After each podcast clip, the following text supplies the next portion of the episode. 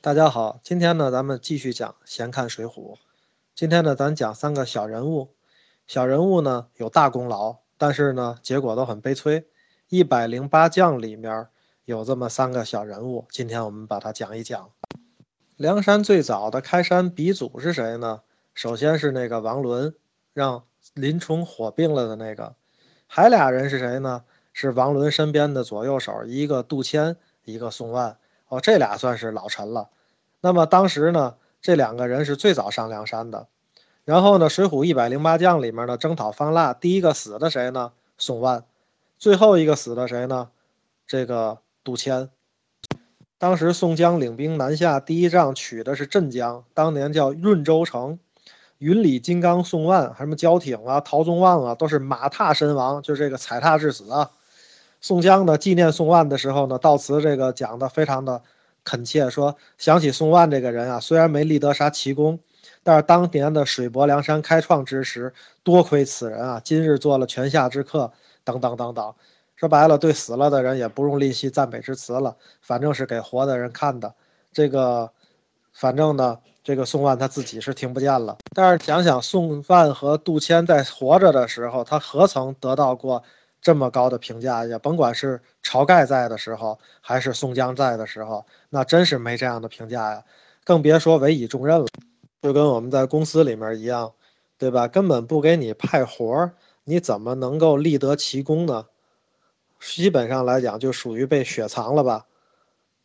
说白了呢，其实这两个人他们倒没做错什么。你想，晁盖上山的时候呢，把那个王伦火并了，说他们俩算元老，他们俩能干嘛呢？他们其实唯一能做的就是夹着尾巴做人嘛，对吧？你不夹着尾巴做人，你就容易引起猜忌。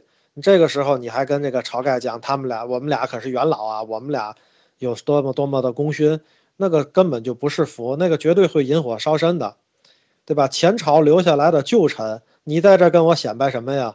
非我族类，其心必异，对吧？弄死你好了。所以呢，当林冲的力主。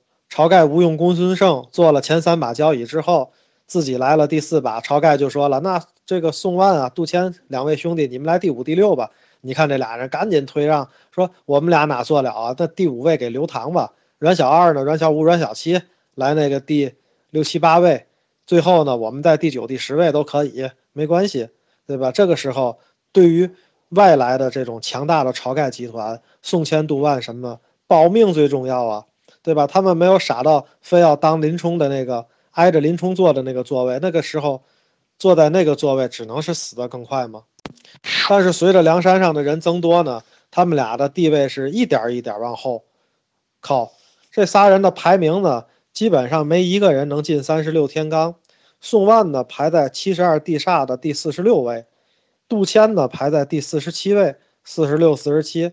他比那个医生安道全，包括那个大色鬼王英，后面我们得讲王英，因为主要得讲王英的媳妇儿扈三娘，对吧？然后呢，这个然后呢，包括摆酒席的那个宋清，杀猪的曹正，说这些人都排在他们前面，他们在这些人后面。理论上讲，他们应该不比那个进三十六天罡的解真解宝那两个人差吧？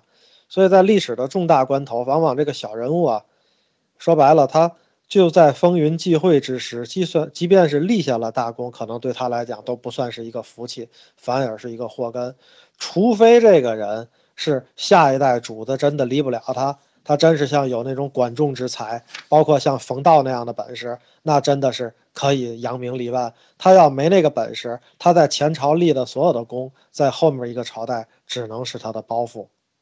那么三个小人物里，这是俩，还一个谁呢？还白胜。白胜呢，挺厉害的呀。当时智取生辰纲的时候，他在里面那个扮作那个卖酒的那个就是白胜，对吧？他给晁盖他们做了掩护，又准备了作案的场所。完了以后呢，在演戏的时候呢，戏份还最重。当时呢，先是跟这个晁盖几个卖枣的客商呢说勾结，说火候的把握也挺到位的，说我这个酒怎么好喝。随后呢，又把这个这个酒呢偷梁换柱。把参好蒙汗药的那个瓢，哎，给这个杨志他们去蒯酒，但是白胜最后的结果呢，是游离于各个小集团之外，是叫大庙不收，小庙不留。二龙山、少华山、桃花山人自成体系，小聚义的那帮宋公明的人马呢，也不太理他。主要因为什么呢？因为申辰纲的那个字连累了晁盖嘛。换句话讲呢，其实啊，这个事儿呢还真不怨白胜。白胜呢干完这个事儿以后，晁盖应该把那个赃分了，赶紧该跑路跑路。结果呢，晁盖干嘛呢？在家里还宴请宾客，还在那儿喝酒。结果呢，被人家认出来了，先是逮着了白胜。那么白胜呢，能做到的还是不错的。白胜呢，在这个，在这个整个这个案子里面，就是打他的时候，他表现出来了一条汉子的气概。他是死活不招晁盖那几个人啊，连打了三字盾还不招，皮开肉绽，鲜血直流啊。最后呢，那个府尹说：“其实呢，我已经知道晁盖是这个真正幕后的这个大佬了。但是呢，说心里话，是真知道假知道呢？可能是真知道，对吧？这是第一。第二呢，其实呢，到这个程度，你再不招就是个死吗？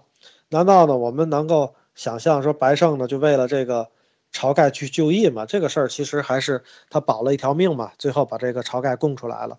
但是就这个事呢，确实影响了他一生。”说白了，白胜作为一个小庄户人家，屈打成招之后，还不能得到同道的真正的原谅，最后呢，在征方腊的途中病死，跟那个宋范杜迁基本上是一样的悲惨。你想他得不到自己人的原谅吗？白胜排在哪儿？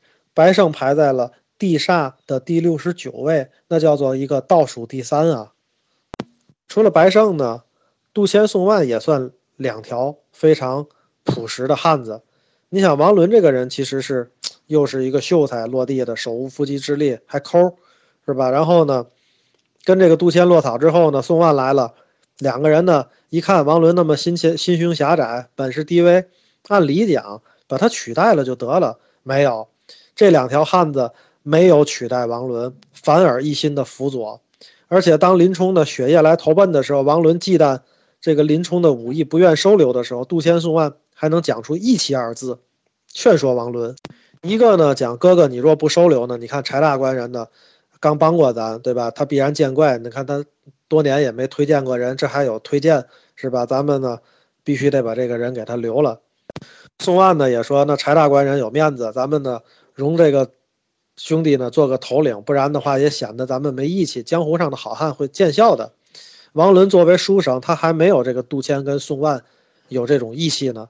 说白了呢，这个，这个，这个，这个，王伦连基本做强盗的那个职业操守都没有，所以他最后的死也是注定的，也是确实该死。反观呢，杜迁、宋万和白胜呢，我们更多的感觉到，其实呢，在历史重大的关头，小人物呢，确实他立下了功，反而呢，可能惹来祸端。这个小人物最好的办法就是保住自己的命，保住自己的安全。那其实呢，在这个武昌起义当中呢，关键起作用的有三个人，叫三武，一个呢叫孙武，一个叫张振武，一个叫蒋许武。这三武呢，在孙文、黄兴、宋教仁的这个这个同盟会名满天下的时候，他们只是中下级的军官，就是咱们说的所谓的小人物。后来呢，武昌起义成功，几乎出乎这个革命大佬孙中山、黄兴的意料。革命成功之后呢，就这三个三武啊。他们三个人呢都成了元勋了，但是呢成了元勋以后，显然他们的能力呢跟袁世凯、跟黎元洪、跟孙中山这些人没法比。最后怎么办呢？还经常去说自己的当初立功的事儿，没事儿老是居功自傲。一九一二年，袁世凯、黎元洪一气儿弄死俩，最后一个隐退了。所以对于宋万呢、杜迁、白胜这样的小人物，真的立功不一定是一件好事儿，尤其可怕的是在开始的时候。站错了队，那个白胜呢，倒不属于站错了队，他属于呢，属于历史变节当中有一些什么呢？有一些出身不好的问题。《水浒》里面写这三个人呢，也绝非是无意的用笔，作者隐含的深意呢，其实就是哪怕你资格再老，功勋再高。不进入核心层的小人物是最容易被牺牲的，尤其在事业成功的时候，他们往往是帮别人做了嫁衣。世间有很多这样的小人物，就像他们一样，要么站错了队，要么他们立了功，反而成为了这一辈子的包袱。所以，那么当一个小人物也是很艰难的，他们的生存，真叫做一个轰轰烈烈没他们的事儿啊，只能夹着尾巴做人。